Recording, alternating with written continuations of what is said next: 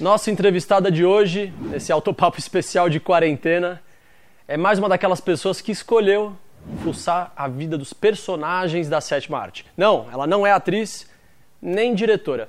Se bem que eu acho que já passou pela cabeça dela isso. Como toda boa fã de cinema, a jornalista não ficou numa tela só. Ela está simultaneamente no Telecine, Rádio Globo, Flix Media, Ingresso.com, todas as plataformas ao mesmo tempo. Renata Boldrini. Não é mais Rádio Globo, é JBFM que eu tô agora. JBFM, olha só, desculpa, é que tava. É, é porque tem dois meses é que eu tô na, rádio, na JBFM, é jbingresso.com Telecine. Eu errei então aqui a cabeça, me desculpa, viu? Mas seja muito bem-vinda, Renata Boldrini. Como é que você tá aí dentro de casa? Sem poder ir no cinema? Pois é, estamos todos, né, aqui meio que é, trancados dentro de casa e eu estou seguindo a risca aqui o meu momento quarentena, mas estou aproveitando né, da melhor forma possível, né, é, que é assistindo muito mais filmes do que eu conseguia assistir até no meu dia a dia. Tinha tanto filme na minha listinha de favoritos que agora estou conseguindo colocar um pouco mais em dia essas, essa demanda que estava bem, bem atrasada, inclusive. E estou aproveitando para é. dar dicas também, né? Porque já que eu estou aqui curtindo meu cineminha, é, eu diariamente eu estou dando dicas de filmes do streaming do Telecine é, nas minhas redes sociais, né? No meu Instagram, nos stories do meu Instagram. E está sendo uma delícia, porque as pessoas estão conseguindo é, curtir, conhecer um pouco do que eu gosto de cinema, podendo curtir esse, é, é, esse cineminha em casa, assim, também todo mundo junto, depois a gente conversa. Olha, estou tentando ser um pouco mais produtiva e ajudar da minha maneira, né? Para que fique um pouco menos traumático esse momento trancado dentro de casa. Mas não está fácil, né? Mas deixa eu aproveitar. Eu vi que você está fazendo isso muito no Stories, você está fazendo isso pro, pro Telecine. Mas você estava falando aí de ver filme antigo, de, de, de botar as coisas em ordem. Você tem mais de 20 anos de carreira, você acompanhou ali a ascensão das locadoras, depois o declínio das locadoras, a chegada dos streamings, Netflix, tudo isso, o Globoplay também. E aí, você é dos DVDs ainda? Ou você gosta mesmo de você sabe que hoje eu estava falando com uma amiga que ela postou uma coisa nos stories dela, falou, ah, agora eu vou puxando assim uma gaveta cheia de DVD, ah, escolhendo aqui um filme, não sei o que, ela até brincou, o que, que eu assisto, Renata? Eu falei, olha, pega um stream e assenta e assiste, porque assim, eu, eu, eu me desfiz praticamente de todos os meus DVDs. Eu tinha muita coisa, porque realmente sou da época da locadora ainda. Eu também sou, viu, Renato? Eu não sou tão novinho assim, eu também sou. é, pois é. Mas enfim, né? Eu ficava enlouquecida na locadora sexta-feira para pegar aqueles DVDs pro final de semana. Era uma maravilha, né? Mas tem uns quase um ano, nem chega um ano, que eu separei só os meus clássicos preferidos, os meus filmes preferidos, assim, e o resto eu doei tudo, me desapeguei, meu coração doeu, doeu, doeu, mas eu falei, não, chega, já tudo que eu, tudo que tem aqui eu acabo vendo, tem num stream, não tem no outro, sabe? Eu vou ter acesso a esses filmes de alguma forma, então não vou mais ficar guardando. Eu queria voltar um pouquinho nessa sua carreira. É, eu vi que você o seu avô tinha um cinema de bairro, assim, um cinema de rua, Cine Cisne, lá no comecinho, né? Rio Grande do Sul, né? Foi ali que começou ali. Você era tipo a, a Xoxana no cinema do Bastardos Inglórios? Aquela que ficava cuidando do letreiro ali, não trabalhava com... Não, infelizmente não tive essa oportunidade, porque é, o meu avô era dono de cinema, ele era dono das únicas quatro salas de cinema que tinham lá nessa, no interior, nessa cidade, né, em Antônio, no interior do Rio Grande do Sul. E a minha mãe trabalhava no cinema, mas eu não tinha nascido. Eu, quando, quando meu avô faleceu, minha mãe estava grávida de mim. Então, hum. foi justamente, né, eu nasci, meu avô partiu. E aí, logo depois, eles tiveram que se desfazer do cinema, porque é, também, enfim, cada um teve que ir para um lado, os filhos, aquelas coisas de família que ninguém queria cuidar, porque isso era mais um hobby do meu avô do que é, uma fonte de renda, né? A fonte de renda dele era outra.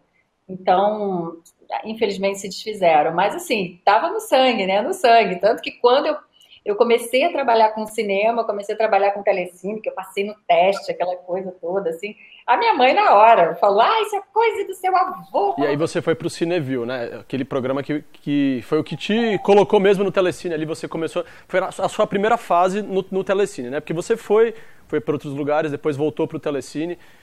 Eu achei que você tivesse todo o tempo aqui, ali no telecine, porque. Muita gente achou. Eu, eu não percebi o seu sumiço ali na, Muita gente achou, achou, já tinha assim uns cinco anos que eu não estava mais no Telecine. Aí encontrava com umas pessoas na rua, assim, muito aleatórias. Você, ah, então, viu, viu esses dias um programa seu no Telecine? Eu falei, pô, olha só, você não viu, não. Mas é legal isso, né? Você ser conhecida como a cara do Telecine. Tem, tem um certo prestígio isso, né? É, não, é uma delícia. Realmente eu construí tudo ali, né? Todo o meu conhecimento até de cinema, sempre com pessoas tão incríveis. Telecine foi uma escola, foi uma mãe, foi, foi tudo. Assim, foi meu berço, realmente, de cinema. Foi completamente telecine.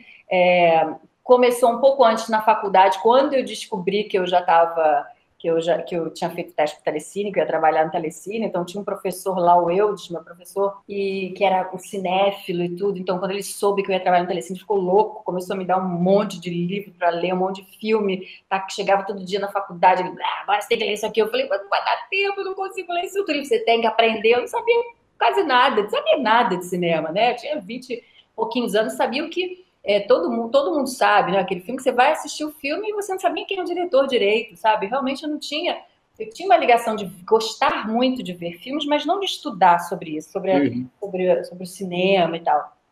E ele começou a me incentivar muito, me dar os melhores livros, me, os filmes, os clássicos para assistir, o que, que, era importante eu assistir. Então, isso foi maravilhoso. Você se lembra do primeiro filme que você viu? Na vida, assim, quando criança, é. o primeiro filme que eu assisti no cinema foi Superman, Super-Homem. Christopher Reeves, né? É isso? Exatamente. Primeiro filme que eu assisti no cinema, fiquei assim, encantado, o cinema era gigante. É significativo para você esse filme? Ou foi, foi por acaso só o primeiro filme que eu vi mesmo? É, exatamente, nem é, assim, nem, nem, nem realmente não tem nenhuma.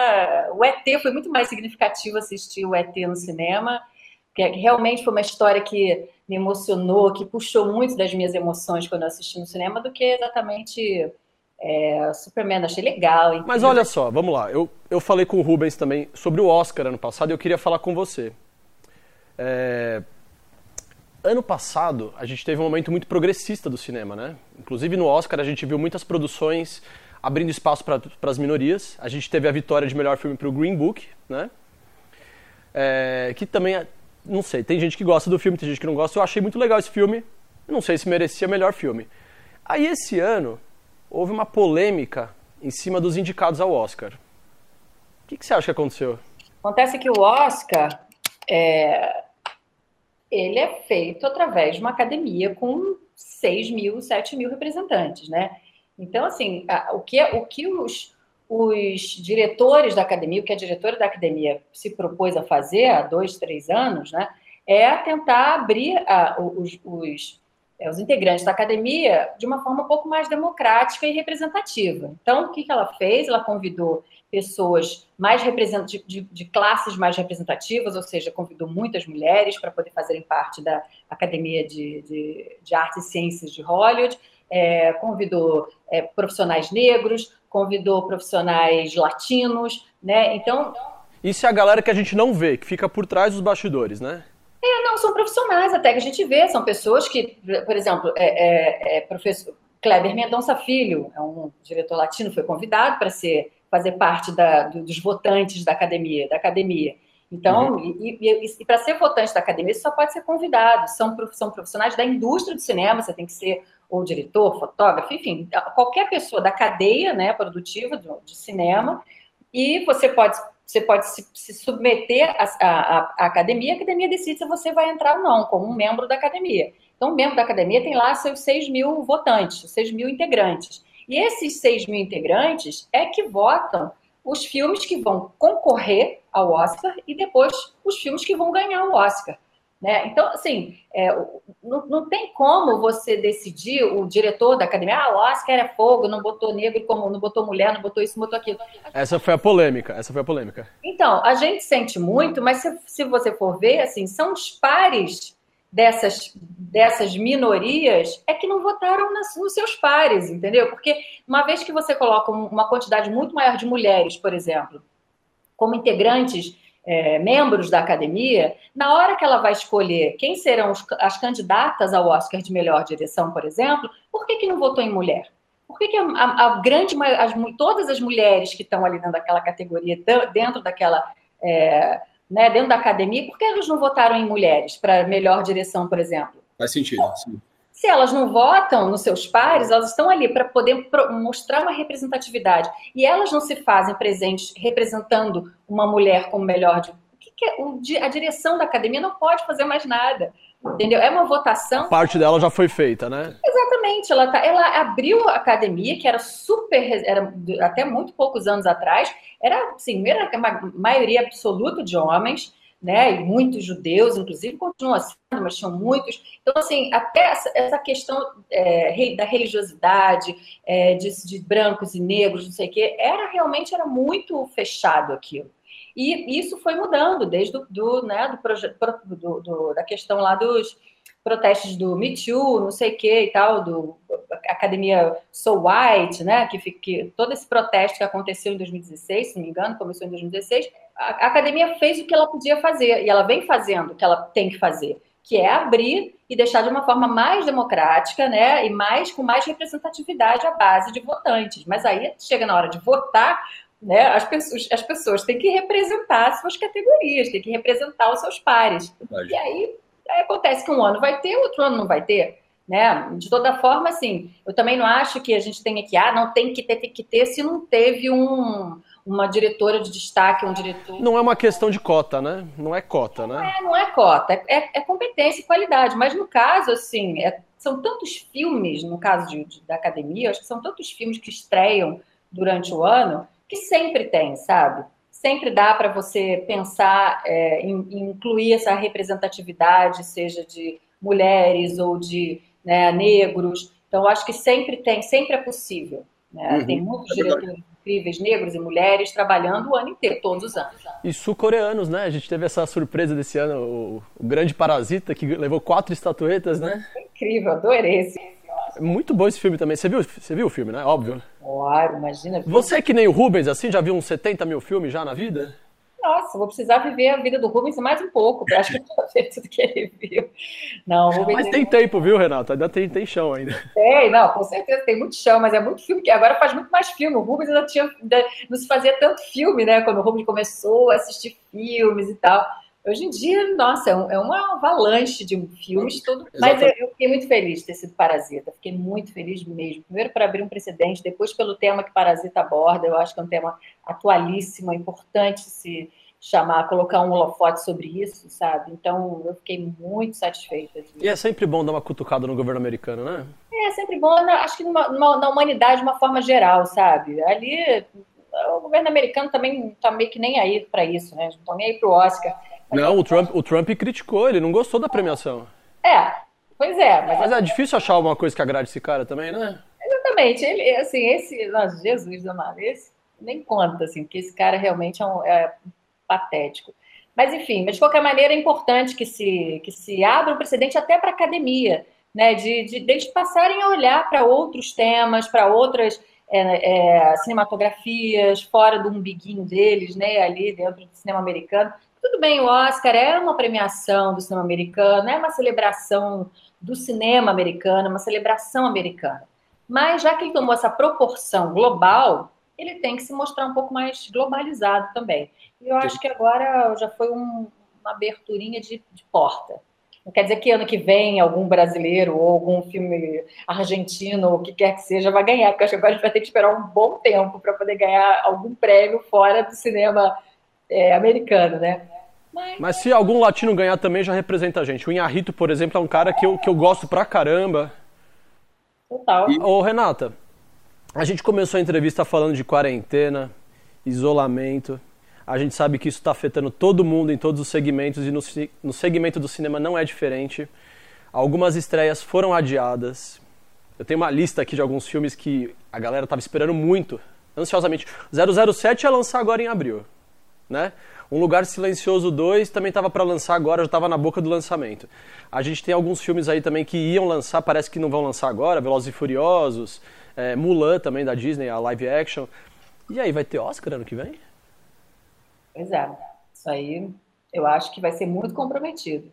Dependendo do tempo que a gente ainda vai ter que esperar por isso, né? Porque se realmente essa, essa quarentena, essa, né, essa leva de cinemas fechados, se isso demorar muito, muitos meses, né? Se isso levar muito tempo para se, se se restabelecer a normalidade, eu acredito que não vai ter como fazer um Oscar no ano que vem. Realmente ele vai ser bem prejudicado. Se for até, eu, eu creio que se for até, sei lá, até agosto, eu acho que dá para recuperar, porque vai ser um lançamento atropelado atrás do outro, e aí eu acho que se uhum. você consegue é, manter ali, porque na verdade o filme precisa estrear nos Estados Unidos, né? Os filmes que os filmes que mais participam, né, que mais ganham visibilidade no Oscar e que acabam ganhando o Oscar também as, nas premiações, são os filmes que são lançados no segundo semestre. E é verdade que o Oscar vai, a Academia ela, ela vai tolerar nesse momento que filmes que não foram para os cinemas também concorram, filmes que ficaram só no streaming? Vai ter essa exceção? É que eu, eu li um boato sobre isso, não é verdade? Não, eu acho que não, até porque dá tempo. Às vezes o filme que é, o filme precisa ser elegível para o Oscar, eles botam no cinema uma semana. Entendeu? Lançam o filme uma semana, tipo Netflix, por exemplo. Para poder concorrer ao Oscar, eles tacam o filme uma semana. O irlandês ficou cinco dias no cinema, pra, só para poder ser, ser elegível para concorrer ao Oscar. Mas enfim, eu acho que o Oscar não tem por que ficar aceitando filme só de streaming a, não ser que eles queiram aproveitar isso para poder já abrir também novamente esse precedente de ah, não, agora vamos usar o streaming, deu certo, e só filmes, filmes que já foram direto para o streaming, porque é uma pressão muito grande né, das empresas de streaming para participarem mais ativamente do Oscar e concorrer e tal, sem precisar ter que lançar necessariamente no cinema. Eu acho que o Oscar é uma, é uma, é uma celebração do cinema, da indústria do cinema. E o cinema é, é sala de cinema. Você falou que você prepara sempre uma lista para dar dica para o pessoal que está na quarentena. Você faz esse serviço para o ingresso.com, você faz para o Telecine. Eu fiz uma lista aqui com alguns filmes aleatórios. Eu não vou falar para você qual que eu gosto, mas eu quero a sua opinião, já que você é mais entendida do que eu. É, gosto a gente não discute, né? Mas eu quero discutir gosto agora com você e eu quero discutir. E vamos lá, essa lista você vai me dar a sua opinião. Eu vou começar com o mais novo aqui, o 1917, né? Que estava no Oscar agora. O que, que, você achou do filme? Eu acho o filme maravilhoso. Entraria na sua lista de quarentena? Sim, totalmente. Só não posso. É porque a minha lista de quarentena é só de filmes que já estão em cartaz lá no streaming do Telecine, né? Então não estou falando de é, filmes que estão no Now ou que você pode pagar. É, Para mim, o 1917 é também é um dos grandes filmes do ano. Se não fosse Parasita, eu estava bem numa torcida até por ele, porque eu acho cinematogra cinematograficamente falando, eu acho um filme primoroso, né? A cinematografia, a fotografia dele é, é brilhante, a forma como ele fez é muito, é cinema muito puro, sabe? Então, eu sou super fã, indico muito. Tá à disposição, pode assistir. Vamos lá, Um Olhar no Paraíso. É, eu, eu gosto. Eu gosto, mas eu, eu assim, já tem, já tem um tempo, assim, eu não, não sei.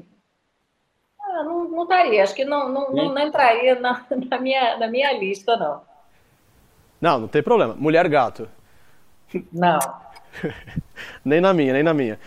Doutor Givago. Mulher Maravilha, sim. Mulher gato. Mulher não. Maravilha. Mas tem muita gente que achou Mulher Maravilha chato também, viu? Nossa, Mulher Maravilha é maravilhosa. E vai ter o 2 né? agora, né? Telecine, eu indico mesmo. É um filme Vai ter o 2 agora, né, esse ano, se o coronavírus ah, deixar? Passou para agosto, né? A estreia dele foi para agosto.